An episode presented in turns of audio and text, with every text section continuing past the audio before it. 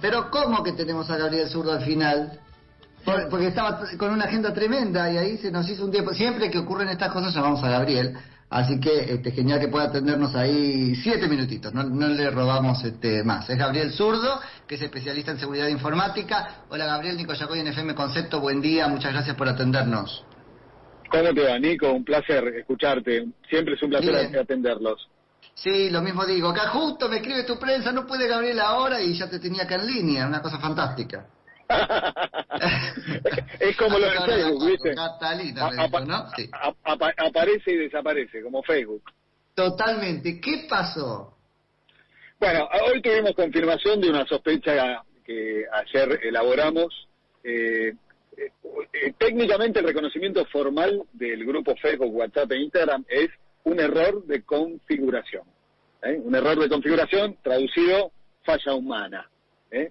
Técnicamente, Nico, lo que pasó fue que eh, los DNS, Domain Name System, perdieron la ruta para conectarse.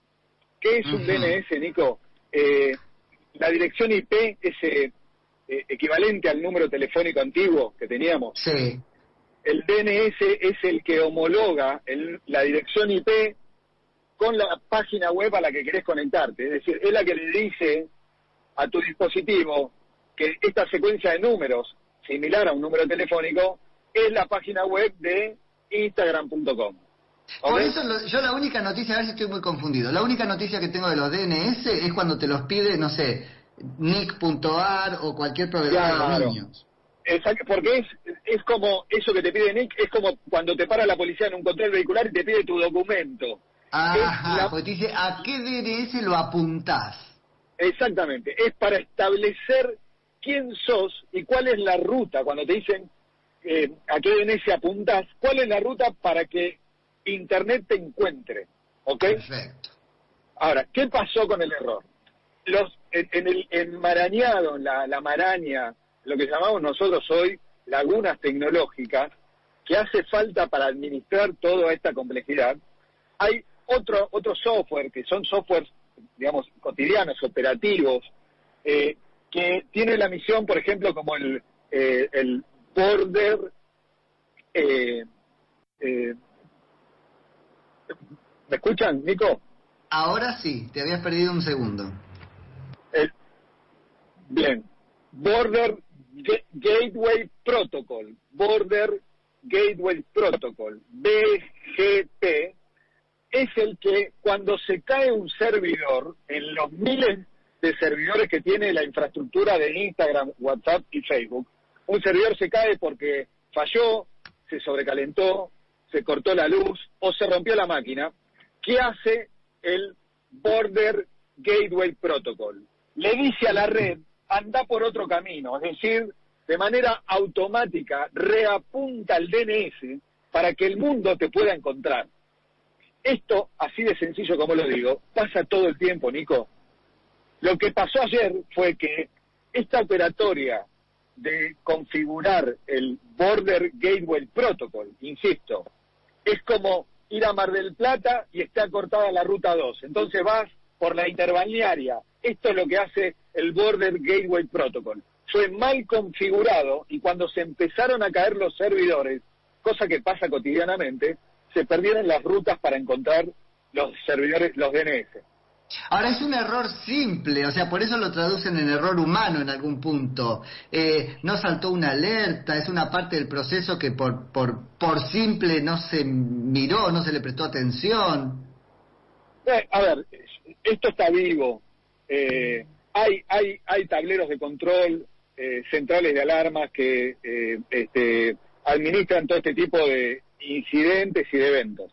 La realidad también, Nico, es que no depende estrictamente del proveedor de la plataforma, depende de proveedores de conectividad, de Internet, de data centers que muchas veces son terceros. Hoy, casualmente esta mañana, en otra nota estábamos hablando de que hay, en primer lugar, una carga desmedida post pandemia eh, de gente que está mucho más conectada a más dispositivos y a edades más tempranas y, más antiguas. ¿eh? Un nene que inicia TikTok a los seis años y los adultos mayores ya son adultos, eh, usuarios duchos. ¿eh?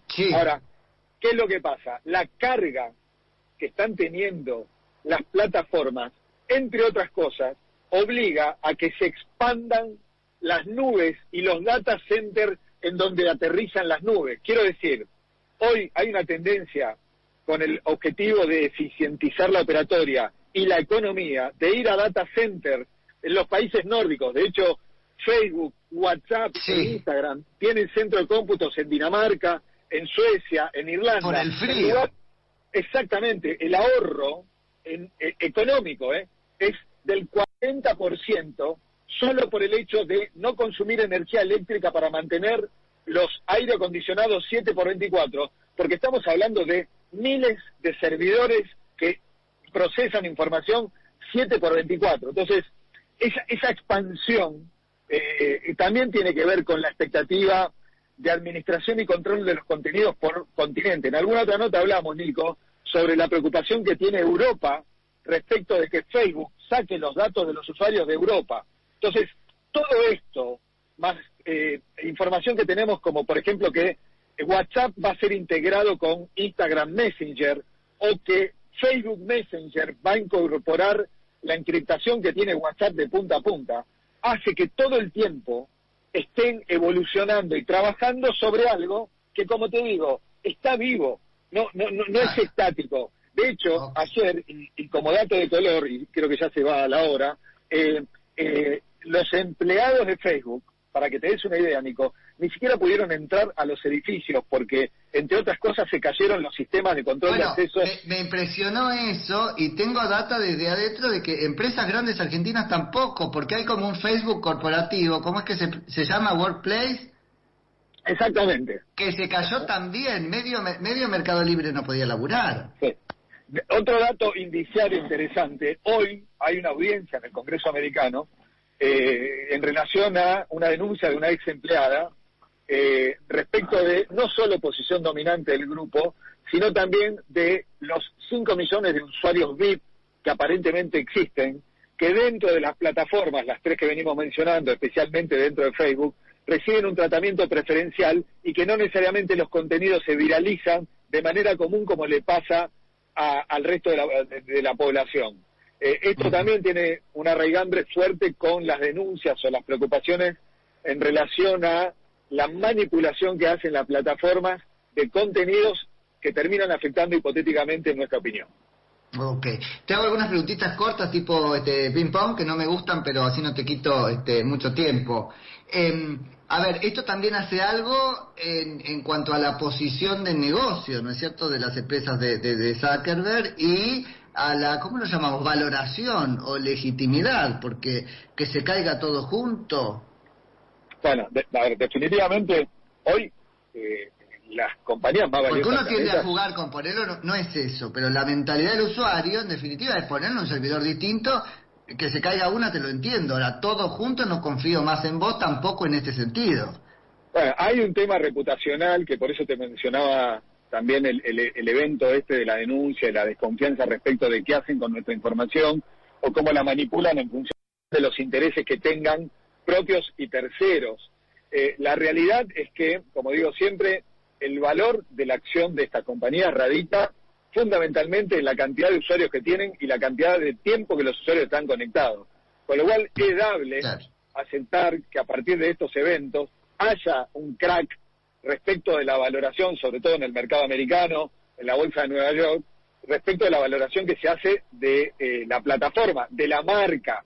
Zuckerberg, yo creo que eh, si fuera boxeador, eh, estaría lejos de ser Nicolino Loche, famoso por esquivar los golpes, sino los recibe todos. Ahora, todos. Que, que definitivamente, como ayer se expresó en varios foros, este tipo de plataformas hoy tienen más poder que varios gobiernos del planeta, definitivamente ayer había varios gabinetes de países en crisis por no poder comunicarse porque no andaba WhatsApp.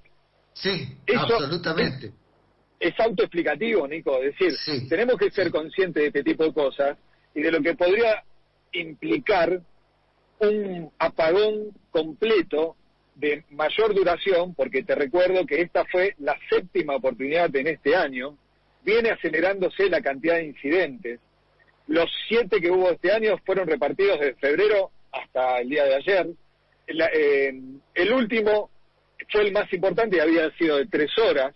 El de ayer fue de siete, afectó a más de 110 países. Y la verdad, Nico, que el pronóstico es que la probabilidad de que esto no ocurra más es baja. La probabilidad de que esto vuelva a ocurrir y que sea más prolongado y con un efecto mayor es relativamente medio alta. Y por ultimísimo, esto sí confirma además que no hay otras empresas en eh, capacidad de eh, aprovecharse de esto inmediatamente. La picanteó Telegram ahí en las redes y tuvo que después salir a pedir perdón de que no se bancaba ese número de usuarios. Y algunas compañías de telefonía también recibieron la sobrecarga, el trasvasamiento de gente que al ver que eh, Telegram no andaba o, estaba intermitente, se volcaron al SMS. Ahora, la realidad es el reconocimiento que hay que hacer. Yo te diría que hay por lo menos 25 plataformas de mensajería instantánea similares a WhatsApp, muy buenas y no mejores. ¿Por qué no las usamos?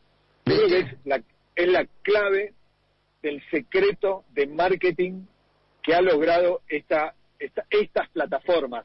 Hoy siempre eh, planteo el siguiente, eh, la siguiente métrica. Cuando nosotros indagamos respecto de por qué el 24% de los hombres nos dice que lo primero y lo último que ve cuando se levanta y se va a dormir es el teléfono y WhatsApp. El 25% de la gente nos dice que cuando va a un templo o a una iglesia no puede dejar de mirar el teléfono. El 12, entre el 12 y el 14% se tratan de mujeres u hombres. Reconoce que mientras están en una relación, manteniendo la relación sexual, si reciben una notificación de audio, por lo menos una vez durante el acto, no pueden evitar chequear ¿Qué, es lo que recibieron? El 65% de los que de los que manejan nos dicen que mientras manejan miran WhatsApp, vayan por la Ahí se vuelve peligroso, sí, sí, sí. Entonces, eh, lo que nosotros llamamos, Nico, pulso o pulsión tecnológica, tiene que ver con esta cooptación que siempre, en alguna oportunidad también lo charlamos, pero siempre enfatizo lo mismo. Necesitan saber, eh, equipo de fútbol, marca de auto, simpatía, eh, política, orientación sexual, eh, a con quién viajamos, a dónde queremos irnos de vacaciones, tarjeta de crédito, qué banco operamos, absolutamente todo. ¿Qué, familia, foto que sacaste, videos que grabaste, qué compraste, con qué medio de pago, en qué estación de servicio. Esa misma información que es susceptible de ser procesada y comercializada, y te recuerdo que WhatsApp te pidió permiso en enero para hacer eso, compartir tus datos, también los usan los malos, es decir, de la misma manera que existe esa información, hasta ahora aceptada por nosotros, nosotros damos ok para que WhatsApp le comparta a, Facebook eh, nuestra información y o a terceros, también es, es susceptible de ser utilizada para el mal. Y de eso debemos ser conscientes ahora y en el futuro, y en especial con nuestros chicos, con los más chiquitos, con los pandemials, eh, los que antes usaban la tecnología solo para jugar, para divertirse, y ahora la usan para todo.